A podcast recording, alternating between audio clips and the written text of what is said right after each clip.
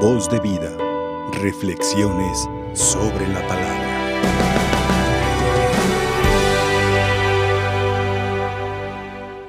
Para la celebración de esta misa del nacimiento de la Virgen María,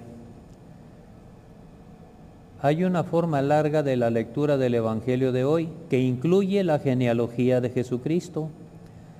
Hoy pues está señalada solo la forma breve que narra a partir del momento en que Jesús fue concebido por obra del Espíritu Santo en el vientre de la Virgen María.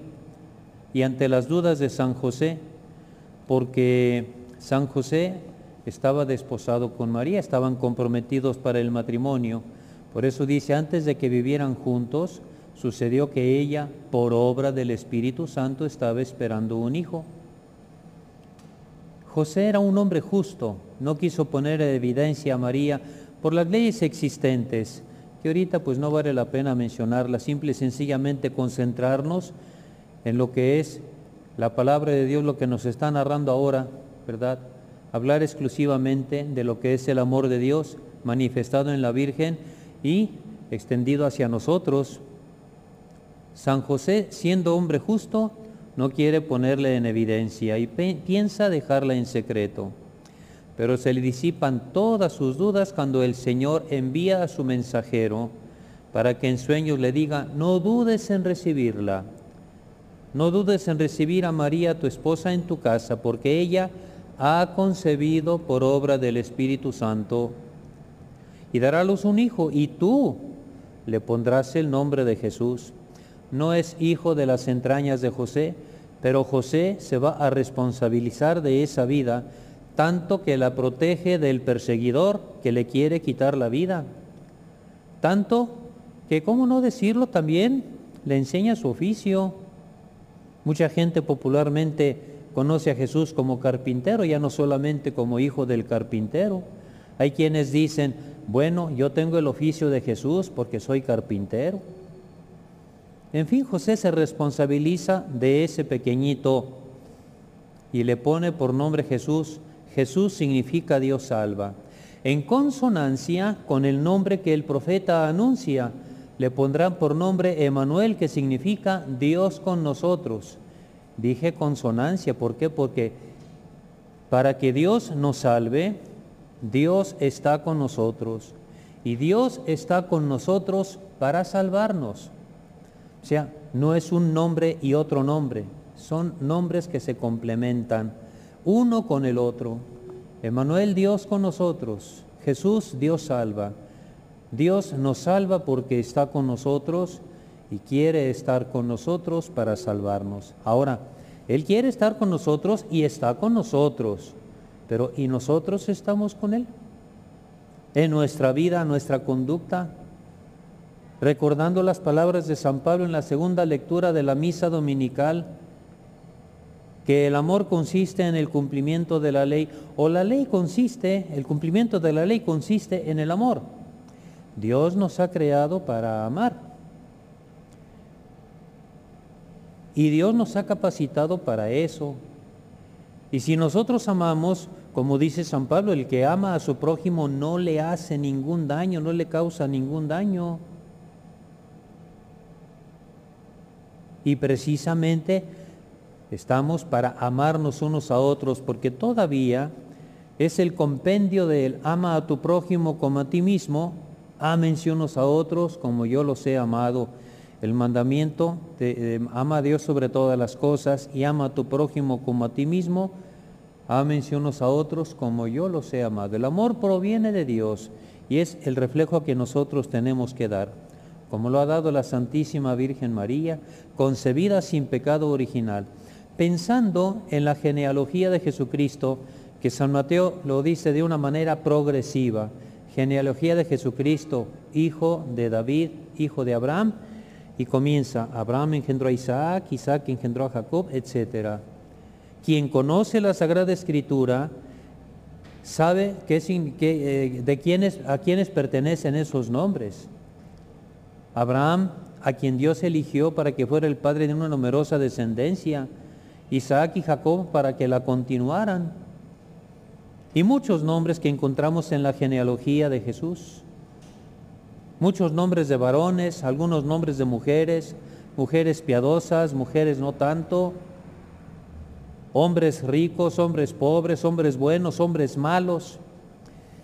¿Y qué nos eh, enseña la genealogía de Jesús? De que habiendo tanta gente de diversas conductas, es así la humanidad marcada por el pecado. Y Jesús se introduce en esa humanidad. Naturalmente que Él asume nuestra humanidad pecadora. Y lo maravilloso es que en esa misma persona se unen la naturaleza divina y la naturaleza humana. Pero Él, Jesús, el Hijo de Dios, se hizo en todo semejante a nosotros al tomar nuestra humanidad menos en el pecado. Menos en el pecado. Y a nuestra humanidad la sumerge en las aguas de Juan Bautista, que son aguas de arrepentimiento, porque nosotros tenemos muchísimo de qué arrepentirnos. Jesús no. Pero si nosotros por la caída no podíamos levantarnos, Jesús se encarga de levantarnos y por eso nos sumerge en esas aguas y nos lleva hacia la cruz para morir con Él y resucitar con Él. Nuestra humanidad, nuestra persona, ya tenemos el camino marcado, ya lo tenemos hecho, pero si de parte de Jesús todo está cumplido, de parte nuestra todavía falta. Y el tiempo que tengamos de vida, hasta ahorita en nuestro examen de conciencia que hemos hecho, hemos sido fieles a Dios o cómo nos hemos comportado. Hemos amado, hemos odiado, hemos guardado rencor, hemos perdonado, seguimos los mandamientos de Dios, nos amamos unos a otros. Las obras de misericordia tan fundamentales, reconocer el rostro de Cristo en el necesitado, a aquel que me reconozca ante, ante los hombres, yo también lo reconoceré ante mi Padre que está en los cielos. Ver el rostro de Cristo en su via crucis, en sus tres caídas, ahí está la enfermedad, ahí está la desnudez, ahí está la prisión, ahí está eh, el hambre, la sed, necesidades que tiene el ser humano y hay quienes la tienen en grado supremo, grado pues bastante elevado, y es allí donde dice el Señor, todo lo que hiciste con aquel pequeño lo hiciste conmigo. Y cuando lo hiciste, ¿qué rostro fue el que mostraste? El rostro de la misericordia de Jesús. Recuerdo esas palabras de San Pablo y la relaciono con esto precisamente hablando del amor que es comprensivo, que es servicial, dice, ahora vemos como en un mal espejo, como en un espejo, pero después será cara a cara. Y yo digo, bueno, me pongo frente al espejo, veo mi rostro y sé que soy yo, y así me veo y así soy. Y bueno, si yo identifico a Cristo en el necesitado y veo el rostro de Cristo en él, y si muestro el rostro de la misericordia, Cristo frente a frente, como si fuera un espejo. Y entonces hay un reconocimiento recíproco. Aquellas muchachitas imprudentes que no dispusieron de su aceite la vez que iba a llegar el esposo en la parábola de las diez vírgenes, cuando tocaron a la puerta, recibieron como contestación, no las conozco. Quizá no hubo identificación con el Señor, no hubo reconocimiento de Él, no vieron a Cristo en el necesitado o no quisieron verlo. No los conozco. Pero si nosotros vemos a Cristo y lo identificamos en el pobre y mostramos a Cristo y lo damos a conocer a través del rostro de la misericordia, Cristo frente a frente. Y entonces si Dios nos da licencia de llegar y si nosotros también así lo queremos por nuestra conducta, queremos llegar al cielo, ¿qué nos va a decir? Vengan benditos de mi Padre. Y entonces pues le vamos a pedir a la Virgen María que así como ella fue preservada del pecado, así que a nosotros nos conceda la gracia de seguir sus consejos, hagan todo lo que Él les diga y todo lo que nos dice Jesús, no es imposible de realizarlo. Si Él nos dice perdone, quizá es lo que más trabajo cuesta, perdonar. Porque hay demasiados casos en los que verdaderamente duele y, es bastante difícil y, y quizá hasta nos parezca imposible, pero es imposible porque nosotros así lo hacemos.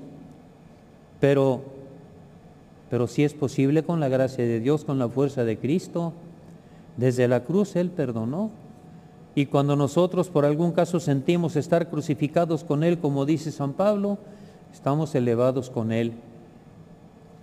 Dice, amen a sus enemigos, hagan el bien a los que los odian, rueguen por los que los persiguen y calumnian, para que sean hijos de Dios.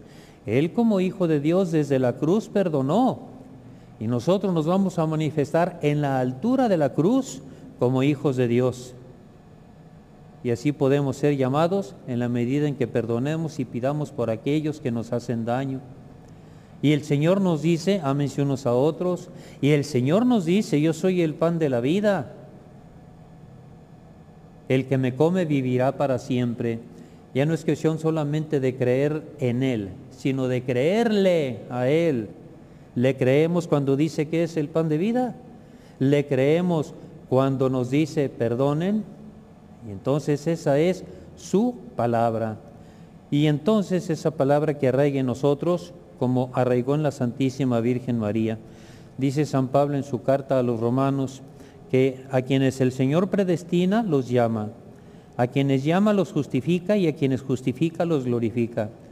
Evidentemente palabras que se pueden aplicar a la Santísima Virgen María, porque ella fue predestinada, la elegida hija predilecta del Padre. La llamó para que fuera la madre del Hijo de Dios. La justifica con antelación, porque la preserva del pecado original y la glorifica. Hoy, ¿dónde está la Virgen María? Elevada al cielo en cuerpo y alma, intercediendo por nosotros. Voz de vida.